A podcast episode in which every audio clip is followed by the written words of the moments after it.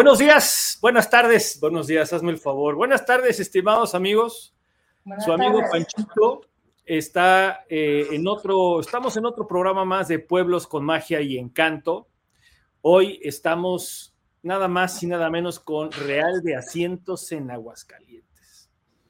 La verdad es sorprendente lo que nos van a platicar nuestros buenos amigos de la Dirección de Turismo, Jesús Rafael Castillo Posada, y la cronista del pueblo y, encargada del, del, Museo Minero, María Belén García. Bienvenidos, Belén, bienvenidos, Rafa, ¿cómo están? Gracias, gracias. Bien, bien. No, pues aquí pues, estamos muy bien, echándole ganas al turismo en el pueblo. No, y la verdad es que hay una historia muy interesante, ¿no, Belén? Sí, así es. Sí, es. toda una historia de, desde la lo que era la explosión de, la minería hasta que casi, casi nos hacemos pueblo fantasma, ¿no? Y de repente vuelve a resurgir todo esto. Y bueno, hoy la minería es un tema muy de moda en México, desgraciadamente por una tragedia en Sabina. En fin, pues la verdad es que está muy, muy bonito este video. Eh, habla mucho de las Catrinas, ¿no? Sí. Así es, de hecho se, hizo para el Festival de Magia Calaveras de hace, ¿qué será? Dos, tres años. La verdad está muy, muy bonito. Déjame saludar a Orlando, que nos está, Orlando Araque Pérez nos saluda desde San Miguel de Allende y también nos está viendo desde Ucrania, Valery, un muy buen amigo de Bike Adventure y de nosotros que siempre nos ayuda y siempre está ahí con nosotros. Bueno, Real de Asientos, ¿se funda cuándo y cuál es su importancia histórica? Bueno, mire, el Real de Asientos fue fundado el 23 de julio de 1548. Eh, este fue fundado por Diego de Ibarra. Diego de Ibarra Juan de Tolosa, Baltasar Temiño, Cristóbal Doñate, fueron los cuatro fundadores de Zacatecas. Exacto. Por lo tanto, nosotros somos contemporáneos a Zacatecas. 1548, Zacatecas 1546.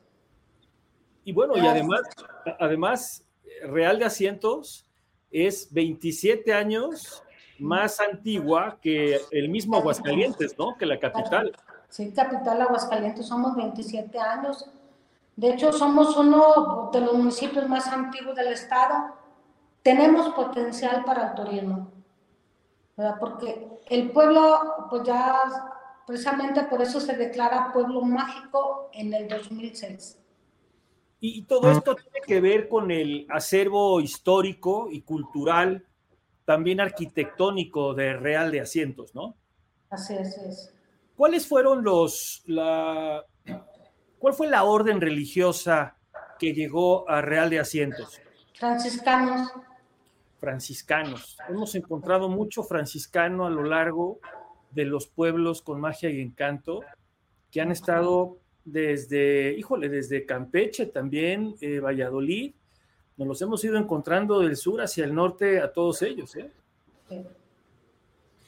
Bueno, eh, mi, querido, mi querido Rafael, eh, en este tema, en este tema de, pueblos mágicos, de ser un pueblo mágico, ¿cuál es la importancia y la relevancia que le da a Real de Asientos convertirse en pueblo mágico? ¿Cuál fue el cambio cultural o económico que hubo en Real de Asientos?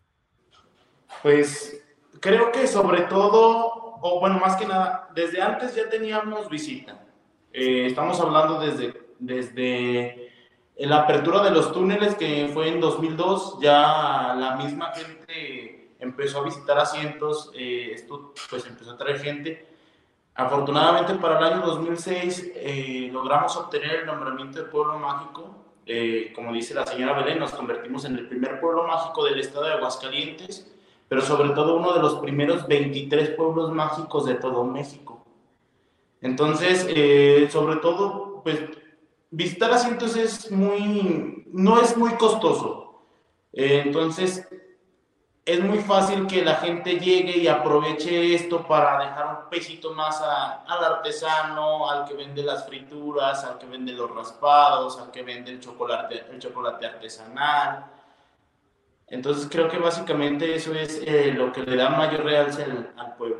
Y hubo, hubo, hubo, todo un cambio, ¿no? Porque cuando hablamos de la minería, Real de Asientos está, forma parte de este camino real de La Plata, ¿no, Belén?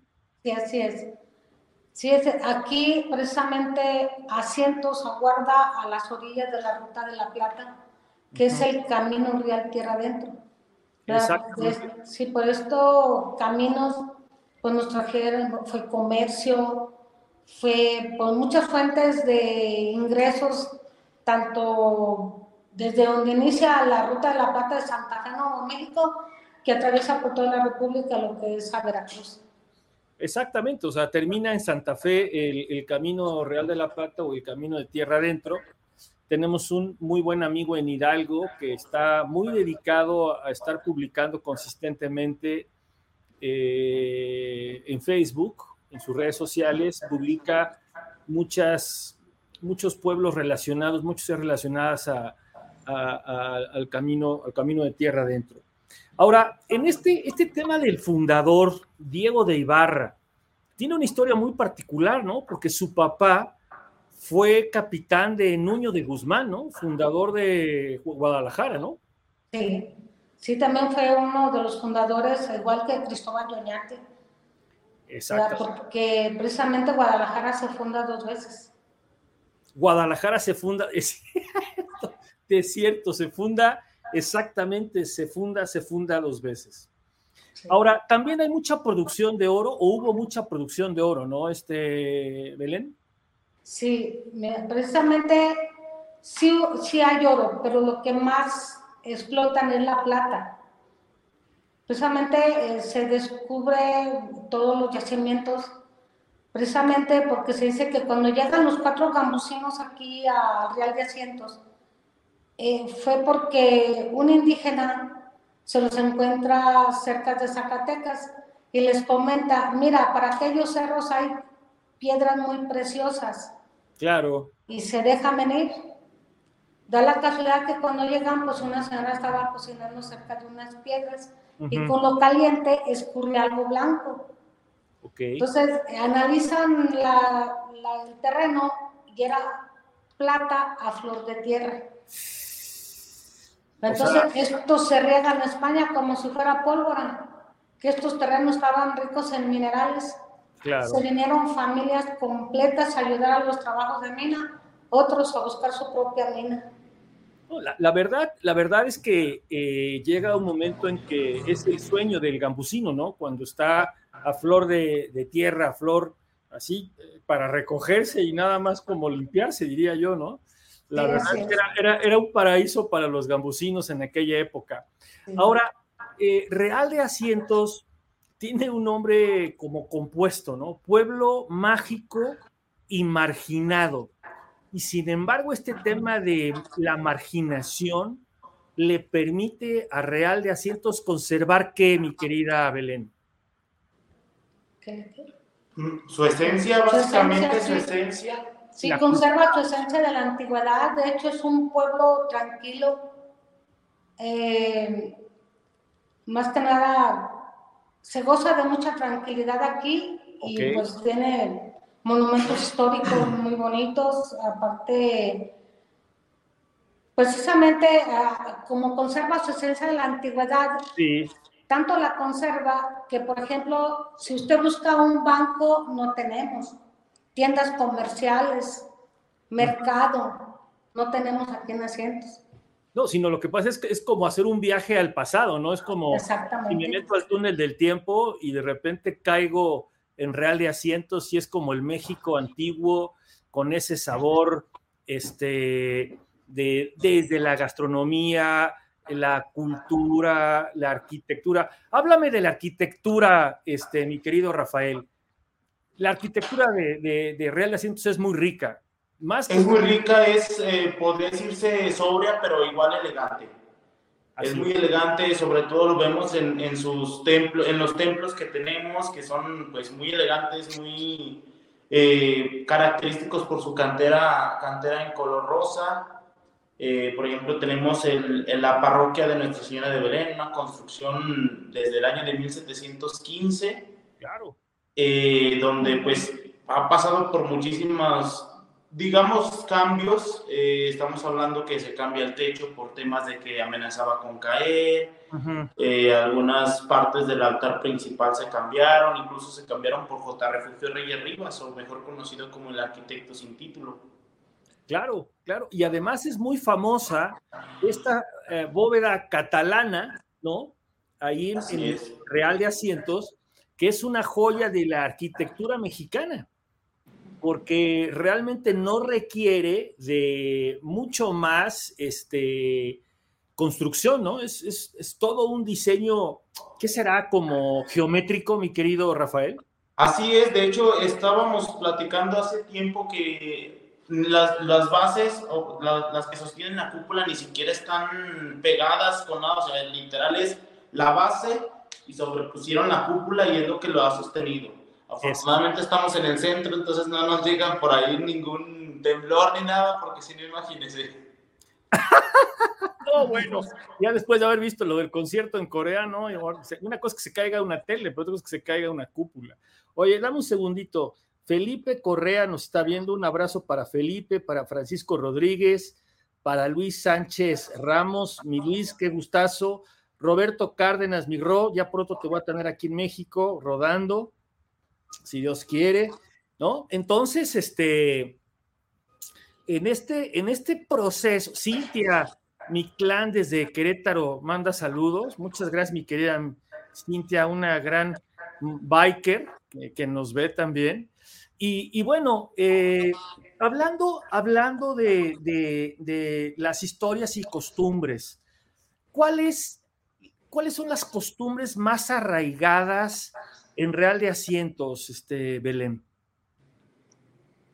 Bueno, mire, una costumbre precisamente aquí en Asientos es, uh, haz de cuenta que, por ejemplo, aquí en Asientos fallece una persona. Sí. En, en la parroquia suenan las campanas, dan dobles. Ok. Entonces avisan al pueblo que acaba de fallecer alguien. Wow. Entonces, estas campanadas son precisamente para pedir por la persona que acaba de morir. Es un pueblo pequeño, todo el mundo nos conocemos y decimos, acaba de fallecer alguien. ¿Verdad? Entonces, eh, a mí siempre se me ha hecho muy bonito esto, ¿verdad? Porque pues esa tradición, costumbre no, que no se pierde. ¿Verdad? De hecho, otra costumbre que puede ser, este, no sé, es, un, es un viviente, es una tradición también que se ha hecho año con año. Eh, al inicio, bueno, primeramente el Via se organizaba con un Cristo que tiene partes humanas. Ok. el cráneo, dientes, costillas son humanas el Cristo está articulado, este, a él lo crucificaban. A ver, este, platícanos del Cristo articulado, Belén, porque la verdad es muy interesante y es un poco como tener partes humanas como medio tétrico, ¿no? Sí. Sí, mire, precisamente en el siglo XVII sí. a los españoles les dio por hacer santos con partes humanas. Entonces, se comenta que aquí a México, a la Nueva España, trajeron tres. Uno, eh, bueno, sabemos que este que tenemos aquí, esto era para evangelizar. Precisamente eh, yo recuerdo que estaba chica cuando organizaban ese Via Crucis. Al Cristo lo crucificaban en el altar mayor. Ah. Y el templo estaba lleno de gente para observar que el Cristo muy lentamente bajaba su cabeza como si fuera real. Al momento de que el Cristo baja la cabeza, pues la gente soltaba el llanto. Lloraban a grito abierto porque era muy impresionante ver este Via Crucis. Okay. ¿Verdad? De hecho, yo siempre cuando les comentaba a las personas sobre de este Cristo, okay. una persona que fue adorador, porque los adoradores eh, era de la adoración nocturna, ellos son los que organizaban el Via Crucis. Ok. Entonces dice que cuando el Cristo muere, al Cristo lo bajaban lo tomaban de los hombros y lo, con unos lienzos y lo iban bajando de la cruz. Ok. Al momento de que ya lo toman, lo tomaban ellos con paños blancos porque no lo podían tomar así con las manos limpias, la tenía que ser con el lienzo. Precisamente los, a ellos los, los elegían y ya cuando eran elegidos la familia se lucía en bordar ese paño. Wow. Entonces al Cristo lo, lo llevaban a una urna que a la fecha la utilizan para lo que es el Viernes Santo a la procesión del silencio. Entonces lo depositan en la urna, ah, ya cuando lo depositan, pues la gente se pasaba a adorarlo. Pero esta persona que fue adorador me dice, eh, al Cristo él bajaba su cabeza, porque yo les comentaba que con algún mecanismo le bajaban la cabeza. Y no. Y yo, y el Señor me dice, no, nosotros no utilizábamos ningún mecanismo. Dice, nosotros le fijábamos su cabeza. El Cristo no puede estar siempre fijo. En determinado momento tiene que bajar la cabeza. Dice, todo lo teníamos bien planeado para que dando la tarde el Cristo bajara la cabeza. Y por la gravedad bajara la cabeza. sí, por la gravedad. Ahora, en este, en este tema, es que Real de Asientos parece digo, está como a 57 kilómetros de Aguascalientes, ¿no? Eh, querido Rafa. Sí, sí, 57 más o menos.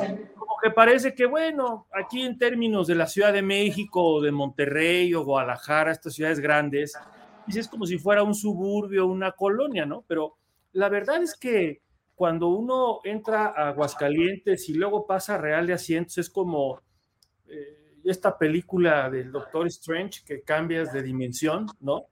te cambias de una dimensión del, mundo moderno al pasado, a las tradiciones, este, a esta cultura. Y, a mí me da la impresión que tenemos como tres tipos de turismo, cuatro tipos de turismo. Este tema del turismo cultural, cuando hablamos de que en Real de Asientos, por su antigüedad, por la fundación, porque 1548, estamos hablando de 27 años después de la conquista, mi querida Belén. Sí, así es. O sea, estamos hablando que los españoles conquistan Tenochtitlán y en ese momento, 27 años después, ¿no? Van y fundan Real, o sea, se crea Real de Asientos, se funda Real de Asientos, y entonces Real de Asientos se convierte en un lugar donde se crean las, las razas o las castas de la Nueva España, ¿no? ¿Cuántas hay, este, mi querida Belén? ¿Cuántas hay? Mira, eh, hay un aproximado de 53 castas. Claro. Precisamente, eh, haga de cuenta, como llegan los españoles, aquí pues ya habitaban los indios chichimecas, que fueron los primeros pobladores. Así es. Pero los españoles no pudieron dominar a los indios sino que traen gente desde África para explotar las minas. Entonces se empieza a casar un español con una india y nos mestizos que somos nosotros. Exacto. Pero si se casaba un mulato con una india, nos daba lobo. Lobo. Mestizo con indio coyote, mestizo con español castizo, español con africano mulato.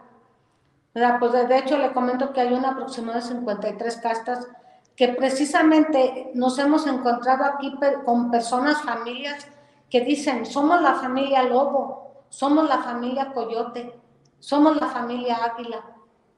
Pues su apellido viene de casta.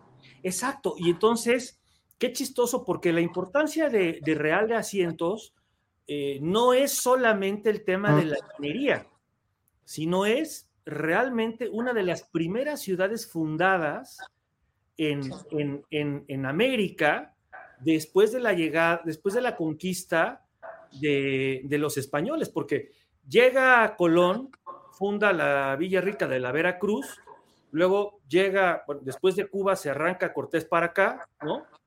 Este, luego se arrancan por el lado de la península de Yucatán y ahí aparece la Malinche, y entonces de repente vamos como cerrando el cerco de la cultura mexicana, de la, de la real cultura mexicana que es la de nosotros, y entonces la, la, la cuna, la cuna de la mexicaneidad está en Real de Asientos. Real de Asientos, exactamente. ¿No? Y eso es algo que yo creo que está muy poco explotado, mi querido Rafael, ¿no?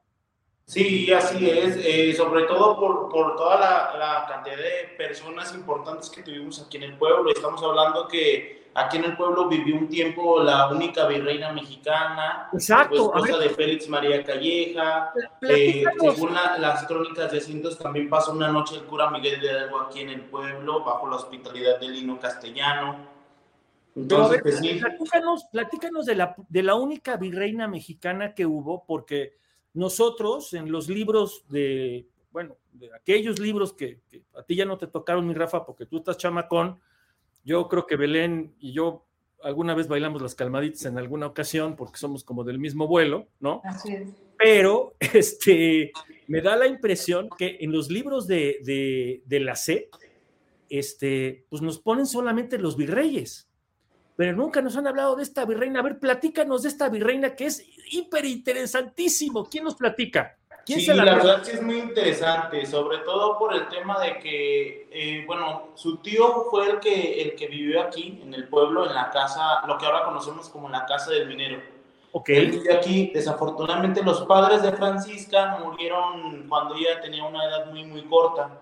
Entonces, quien se hace responsable de ella es su tío, entonces se la trae a vivir para acá. Okay. Se traía a vivir por acá a doña María Francisca Ignacia de la Gándara y Cardona de la Puebla Rubín de Celis y García Rojas. Salud. Eh, ya después de que crece, se desarrolla o como lo conocíamos o como lo conocemos ahorita, que en ese tiempo las daban en matrimonio a muy corta edad, Sí. se la da en matrimonio al coronel y virrey Félix María Calleja, que bien sabemos que él no nació siendo un virrey, No, sino que al ir avanzando de cargo, pues llegó hasta este puesto. Entonces, por eso que ella, al, a, él, a él convertirse en virrey, ella pues, eh, le- pues ahora sí que él queda registrada en los libros de historia como la, la virreina mexicana. no, y además, eh, eh, Félix, este, María Calleja me le pone un estate quieto a Hidalgo, cerca de Guadalajara. Exactamente. ¿no? O sea, eso es muy famoso. Eso es un, es- estas son de las cosas que yo creo que, que en el turismo eh, sí hay que hablar de, pues que de las iglesias y que de las plazas y que de las cascadas y que de las lagunas y que de los ríos y todo esto, ¿no? Pero eh, eh, hay mucha gente ávida de cultura, mi querida Belén, mi querido Rafael, estos serían tardeadas. Ta- Yo me imagino una tardeada en el cen- un sábado en la tarde, 5 de la tarde, una, una serie de sillas alrededor de ustedes, ¿no? Este, la gente comiéndose una nieve o un café, ¿no? Y de repente están ustedes platicando estas como leyendas, pero reales, de reales asientos. Puta, yo voy feliz, ¿eh? Me- o sea, tú la organizas, Belén, y yo me llevo como 20 cuates de aquí de México, la chilangada te caemos, ¿eh? Ok, pues vénganse la chilangada, porque ¿Por yo estoy en el Museo Minero y toda esta historia se las cuento aquí en el museo.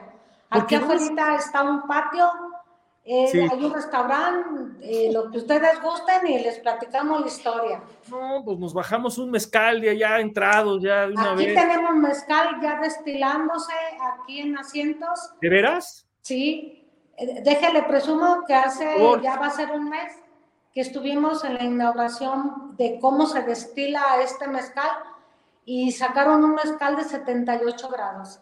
Dios mío, eso. Puro es- mezcal puro.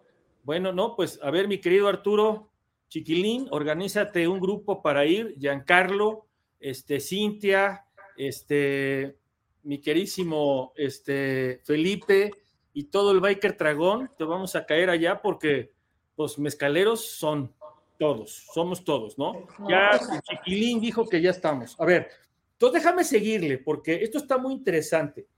Y entonces, en el tema del turismo, en el tema del turismo, no, mi querida Cintia, estoy seguro que sí, mi reina. A ver, el turismo religioso. En el turismo religioso eh, hay algo que es muy importante. Hay dos libros muy antiguos del siglo XVIII. ¿Qué contienen esos libros, este, Rafa Belén? Por supuesto que sí, puestísimos. Son los registros de matrimonio y de bautismo. Ok. A eso se refiere, ¿verdad? Así es, así es. Es el primer registro civil de, de veras. Sí, de hecho, sí, mire, precisamente cuando se descubre lo que es el lugar turístico, el túnel, sí. Eh, pues dicen, ¿qué más le vamos a mostrar al turismo? Se meten a la parte de lo que es la iglesia y se encuentran un aproximado de 500 libros con su pasta de piel. El dato más antiguo es de 1705. Está la firma del primer sacerdote que estuvo aquí naciendo, Nicolás Muñoz de la Huerta. Ok. Ya estos son libros de bautismo, y hay otros de matrimonio, y precisamente estamos hablando de las castas, cuando se casa un mulato con una india, que nos da el lobo. Exacto. ¿Verdad? Entonces, eh, así hay varios registros. Eh, está muy palpante toda esa historia. Estos libros ya fueron tratados, eh, fueron foliados, están en una sala exclusiva de lo que es la casa parroquial de aquí de Asientos. Oye, ¿y no están digitalizados, este, Rafa? alguna mm, parte. Una parte. Sí. Es que es muy importante, porque, mira, les voy a platicar algo. Pues uno de repente se ha pegado sus viajecitos por ahí, por México, ¿verdad? Y aquí no me dejará mentir Eric Guadarrama, que es un gran motociclista, Giancarlo, Felipe, este, y por aquí hay varios más, ¿no? Este, es que aquí, ahí tengo varios. Bueno, cuando uno va a la antigua Veracruz, aparece el primer municipio, el primer edificio de ayuntamiento, ¿sí? Pero no aparece el primer registro civil. Y entonces, aquí lo que sucede con Real de Asientos es que, y es que es muy importante esto, porque de 1521, 27 años después, se funda Real de Asientos. Y luego de repente empieza el tema este de la explotación de las minas, y luego viene este tema de las castas, y luego viene el tema del registro civil. Entonces, yo tengo la impresión, y, seguramente estoy equivocado, pero puede ser, igual puede ser que no, que Real de Asientos tiene el primer registro civil, ¿no? Sí, bueno, es que anteriormente... Eh, igual no se llamaba así, pues, pero, pero, pero es así, ¿no? Sí, bueno, sí, en cuanto esto se registraba todo de parte de la iglesia, porque ya posteriormente lo que es el gobierno le quita parte a, a, la iglesia y se empieza a hacer los registros civiles. Claro. Entonces, acá en esta parte de, no sé cómo llamarse, es también registro civil. No, bueno, es, lo que es parte de la iglesia. Es que el registro civil es el primero. Cuando lo quitan a la iglesia es el registro civil cuando lo tenía la iglesia, no, no sé qué nombre tenía, porque no, no, pues no soy tan versado en el tema, pero seguramente los franciscanos llevaban un registro de los casamientos y los nacimientos, porque con este tema del bautizo, pues, y era de como de a fuerzas, ¿no? De no te estoy preguntando, ¿verdad? Me traes al chamaco y lo bautizamos, ¿no? Sí, y de hecho también algo muy importante que ha dado cuenta también dentro de esos libros investigamos lo que es de cuando los cristeros, este, está una, que nace un niño que se llamaba Manuel Esparza, pero ese niño muere parece que a los 40 días. Entonces, allí ya 1926. Entonces, el siguiente registro ya es 1929. Entonces está muy palpante que los tres años que no se pudo trabajar en la iglesia, ese tiempo no hubo registros. Bueno, está bien, entonces quiere decir que nadie cumplía años. ¿No? Hay un montón de actrices que hubieran querido estar ahí para no cumplir años, ¿no? Así es. Vamos a darle un saludo a Brenda, que nos está viendo, Javier Cantú, que nos está viendo. Javier Cantú acaba de hacer un viaje a Alaska muy interesante. Carolina, ¿cómo estás? Mucho gusto saludarte. Y bueno, vamos regresando al tema del turismo. La, la, en el tema religioso tenemos la parroquia de Belén, ¿no? ¿Cuándo se construye la parroquia de Belén o cuándo se termina de construir la parroquia de Belén? Hola Jimena, ¿cómo estás? Sí, bueno, mira, el templo se empieza a construir en 1705 y terminaron en 1715. Okay. fueron 10 años para la construcción, que como es la dimensión del templo, pues fue un poco tiempo.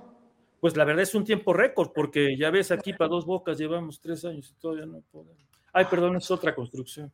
Perdón, perdón, perdón. No, estos 10 años y sí funciona la de Belén, me cae que sí funciona. Oye, este, pero también tiene algo muy interesante, tiene dos, dos pinturas muy grandes, ¿no? Sí. ¿Cuáles son? mira, tenemos en cuanto a pinturas en óleo, tenemos una de Miguel Cabrera. Exactamente la que te iba a preguntar. Donde quiera que se exhiba una pintura de Miguel Cabrera son invaluables. Ok. Él fue uno de los pintores, mejores pintores del tiempo de la colonia. ¿Verdad? Él fue el primero que pintó la Virgen de Guadalupe. De la Yate, copió la pintura, fue el primero que la pinta. Ok, él es el primero que la pinta. Sí, de hecho, aquí en Asientos tenemos un eh, la pintura es un sueño de una monja que se llamaba Sor Margarita María Lacoque. Ok. Eh, ya que por mucha gente pregunta que quién fue Sor Margarita María Lacoque. ¿Quién fue? Ella fue una monja, fue la que inició los viernes primero. Eh, los viernes primero consiste en de qué de cuenta si usted comulga el primer viernes de octubre primer viernes de noviembre, hacia hasta en junio, se llena de 12 virtudes, que son las 12 promesas del Sagrado Corazón. Ok. Entonces, Sor Margarita muere en 1690. Miguel Cabrera nace en 1695. Ella tenía cinco años de muerta cuando Miguel Cabrera nace. Él se da cuenta de ese sueño de Sor Margarita y lo plana. Este, pues él, empezó a pintar más o menos cuando él tenía ya 40 años. Wow, pues ya estaba grandecito, Miguel. Y en un tiempo eh, sus pinturas pasaron al olvido, pero ya para a fines de 1700 otra vez agarra con fuerza lo que es el, sus pinturas, más que nada su arte. Ahora, ahora sí hay un auge de, parte de Miguel, ¿no? Este, yo tengo dos preguntas para Rafael. A ver, Rafael, explícanos este recorrido de los túneles. ¿De dónde a dónde van los túneles? Pues los túneles atraviesan lo que son 70 metros de túnel, pues se atraviesan 70 metros de túnel por debajo de la, de la misma parroquia que estamos platicando ahorita. Son 70 metros los que se pueden caminar, pero dentro del mismo hay cuatro ramificaciones. Cuatro extensiones del mismo túnel que no se han abierto al público, sobre todo por lo angostas que son. Okay. Y es el recorrido de los 70 metros. Les platican sobre dos campanas importantes, pero no solo para el pueblo. Las campanas se resaltan en todo el estado de Aguascalientes. Una por ser una de las más grandes, la otra por ser una de las más antiguas. Ok. Posteriormente pasan a conocer el interior del templo, les platican sobre el Cristo articulado, del cual también ya, ya platicamos algo, y conocen la Pinacoteca, que es el lugar de pinturas donde se exhibe la, la de Miguel Cabrera y con, con algunas otras. Ok. Ahora, este acceso, hay un túnel submarino, ¿no? Sí. Bueno, es, más que nada, es una galería de filtraciones. Exacto, a ver. Es una galería, esto para evitar la humedad dentro de la parroquia. Ah. Porque antes de que se descubriera el túnel, mm, el templo estaba, la humedad hasta metro y medio, lo estaba afectando muy fuerte. Entonces, eh, se busca por qué esa humedad y es de la manera que se encuentra el túnel. Esto fue en el 2001. Ok. Entonces, esa es una galería, aparte que ahí hay un manantial. Ok. E, ese manantial está a los pies del altar de la Virgen de Fátima. Por lo tanto, mucha gente la toma como el pozo de los deseos. Ah, qué padre. Sí, el pozo de deseos te avienta esa moneda. Ah, sí. Sí, pero ojalá que usted cuando venga, venga con los bikers, les eh, dice que avienten barquitos, billetitos en forma de barquito para sacarlo más rápido. ¿Cómo no? Claro, para que, para que no se hundan, ¿no? Sí, así Si abusados, no, no, sí pero no, abusados sí son. Oye, ¿y qué es el talachazo, mi querido, mi querido Rafael? El talachazo del muerto. ¿Qué es el eh, precisamente, como decía Belén, eh, se, se, descubre por medio de las filtraciones. El sacerdote que estaba en ese tiempo eh, se dio cuenta de que pues había mucha humedad, salía mucha agua y pues no entendía el por qué. Entonces mandó llamar a hombres para que empezaran a pues desempolvar, a, a buscar esa, esa el, problema, pues sí, la manguera rota o algo así, entonces excavaban, excavaban. La filtración. No encontraban nada, ni mangueras, ni tubos, hasta que siguieron, bueno, siguieron excavando, se dieron cuenta que había espacio hacia ambos lados, es como el túnel se descubre, pero eh, se le conoció así como el talachazo del muerto, precisamente porque la persona se le, se le conoce aquí en el pueblo como el muerto. Ah, ok, porque él, así lo conocen a él. Sí, así lo conocemos aquí en el pueblo, el muerto. Ahí no, lo, muerto. Ahí nos lo presentes cuando vayamos, ¿no? Muy bien. Oye, hablemos ahora de algo, de un capítulo que es muy interesante para todos nuestros amigos, es, hablemos de la gastronomía, de la comida, mi querida Belén. Seguramente debemos de tener cocineras tradicionales en, en Real de Asientos. Sí, así es. Mire, precisamente hay un restaurante que se llama el Puente Nacional. Ok, apúntalo Lo típico es el conejo a la chichimeca. Ok. ¿Verdad? Es, es muy típico de aquí de Asientos. Ok. También tenemos otro restaurante, bueno, ese es a, la carta. Sí. Pero aquí con lo que se, se caracteriza mucho es por la arrachera. Pero también hay un platillo que es a los siete vinos. ¿A los siete qué, perdón? A los siete vinos o los siete licores. Estuve leyendo un poco y como tienes muy cerquita esta ex hacienda de letras, que es una productora de vino, te queda muy cerca y creo que por ahí tienen un platillo que está cocinado con vino, que también es parte de la gastronomía de ustedes, ¿no? Como de la nueva, ¿no? No de la tradicional. El lechón, creo, ¿no? Es que realmente Hacienda de Letras no es tanto de, bueno, no pertenece al municipio de Asientos. Esa parte. Sin embargo, eh, formamos parte de la ruta del vino, entonces muy probablemente por eso le apareció el, el, platillo. Entonces formas parte, o sea, Real de Asientos, además de ser parte del camino de tierra adentro, camino de la plata, también es parte de la ruta del vino en la Sí, eh, formamos ya parte de la ruta del vino con aproximadamente cuatro viñedos. ¿Cuáles son? Eh, Finca El Renacimiento. Sí.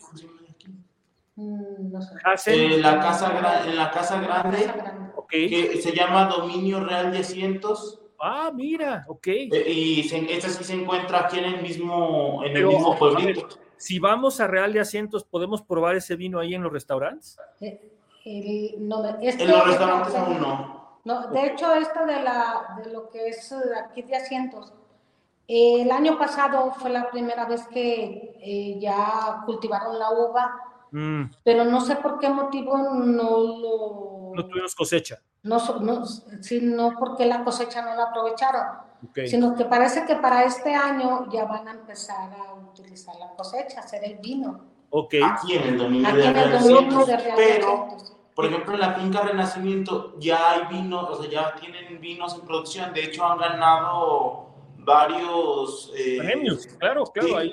sí, sí, sí. Pertenece a una de las siete casas productoras de, de los siete viñedos de Aguascalientes, claro, por supuesto y ganaron un premio en Bruselas, algo así. Eh, así es. o algo así. Oye, dime, ¿qué otro platillo debemos de, o sea, qué no nos podemos perder de comer de la gastronomía de Real de Asientos cuando estemos ahí? ¿Qué no nos podemos perder? Bueno, aquí muy típico también son las gorditas. Ok. Gorditas hay de, diferentes guisados. Ok. son las gorditas Doña Tere, mm, eh, eh, gorditas Doña Juana. Y este, bueno, ahorita por lo pronto son las que le podemos recomendar. Ok. Que hay infinidad. Claro. ¿Qué, ¿Qué, otro platillo debemos de probar? ¿Qué otro platillo? O sea, yo voy a Real de Asientos tres días y ¿qué no me puedo perder de comer ahí? Las enmoladas en el restaurante Puente Nacional. El asado de boda, que bueno, sabemos es más típico de Zacatecas, pero también lo hacen aquí, en el Real Barroco. Pero ese sin compromiso, ¿no?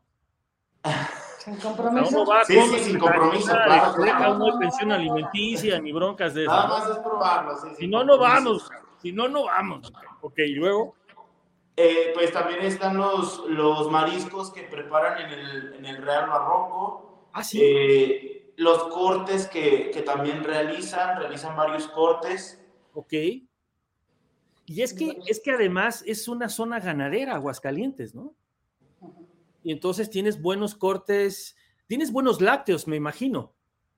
Sí, eh, pues digamos que es a nivel, a, nivel estado, todo Aguascalientes, por ejemplo, están las cremas Aguascalientes, eh, que de hecho ya están registradas en, la marca de hecho en Aguascalientes.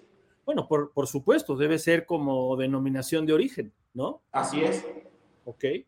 Dice Mónica Silva, que es una tremenda biker y hace unos videos padrísimos cuando sale a rodar los fines de semana, que las enmoladas, mmm.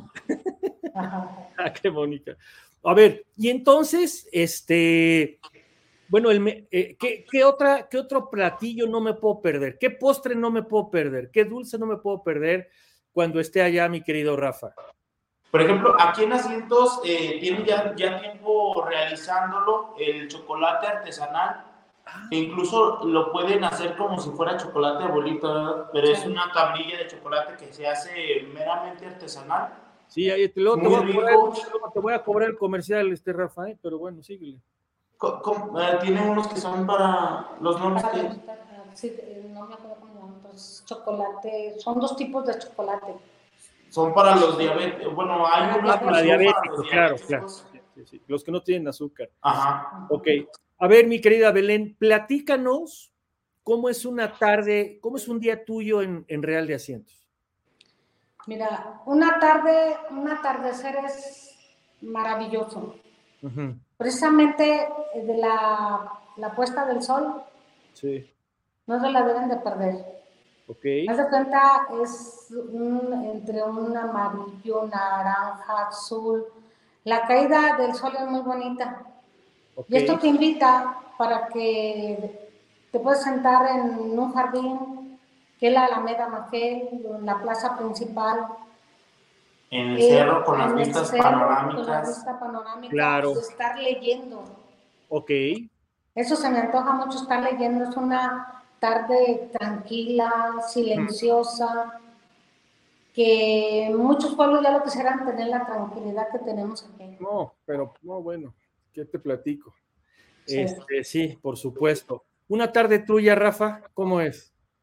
Pues básicamente también irme a la entrada del pueblo, eh, estar viendo que pasan los carros, viendo la puesta, la puesta de sol, eh, en contraste con el monumento que tenemos en la entrada, que es el obelisco. A ver, platícanos de ese obelisco. Pues es un, es un monumento que crearon básicamente para dar a conocer la historia de Asientos, la, más que nada el origen de Fundación de Asientos. Tiene tres, tres, caras, por así decirlo. Eh, cada una de ellas representa algo. Uno representa el camino de la religión, el camino de la minería y el camino de la plata, que pues básicamente fueron los tres caminos que dieron origen a la fundación del pueblo. Ok, ok, muy bien. Y pues sobre todo parece un talache porque pues somos un pueblo minero. No, por supuesto, ¿no? Bueno, ahora ya es un pueblo que cambió mucho porque ya la minería no es... ¿Es tu fuerte todavía la minería? Mm, digamos que sí, sí, siguen explotando. Y el turismo. Eh, siguen extrayendo mineral. Claro. Aunque pues lo que sí tumbó mucho la minería fue que fueron los contratistas. Ah, Como en todos lados. Ok. Nos está viendo la niña Nuria. que le mandamos un saludo. Este, y sí, mi querido Giancarlo dice que va a ir puro dragón, que se preparen, que les avisa a los restaurantes cuando vayamos, porque va, mira, va el Biker Dragón, que es el fundador, luego va Correa, va Ricardo, va mi tocayo Morales, la niña Nuria, que así como la ven, que es como la niña de la mantequilla primavera, ¿no? Que se acaba todo el bolillo con una mordida. Y así somos varios, ¿no? Y ahí vamos. qué bueno, qué bueno. Aquí los vamos varios cuando, cuando gusten. Dame un último, danos un último comentario, mi querida Belén, antes de terminar, porque todo lo bueno, pues se termina. Y mira, estamos aquí súper entretenidos hablando de Real de Asientos y ya casi vamos a terminar el programa. y eso que no, no, les expusimos ni la mitad de la historia de Asientos. ¿eh? Bueno, entonces quiere decir que hacemos otro programa, mi querido Rafa. Así es, cuando quieran. Póngale, póngale fecha, me escriben por WhatsApp y lo, lo agendamos. ¿Sale? Sí, sí. A ver, mi querida, mi querida, mi querida Belén, danos una, un último comentario. ¿Qué no nos debemos de perder? Mire, mm, primeramente no se deben de perder todos los lugares turísticos que tenemos. Ok.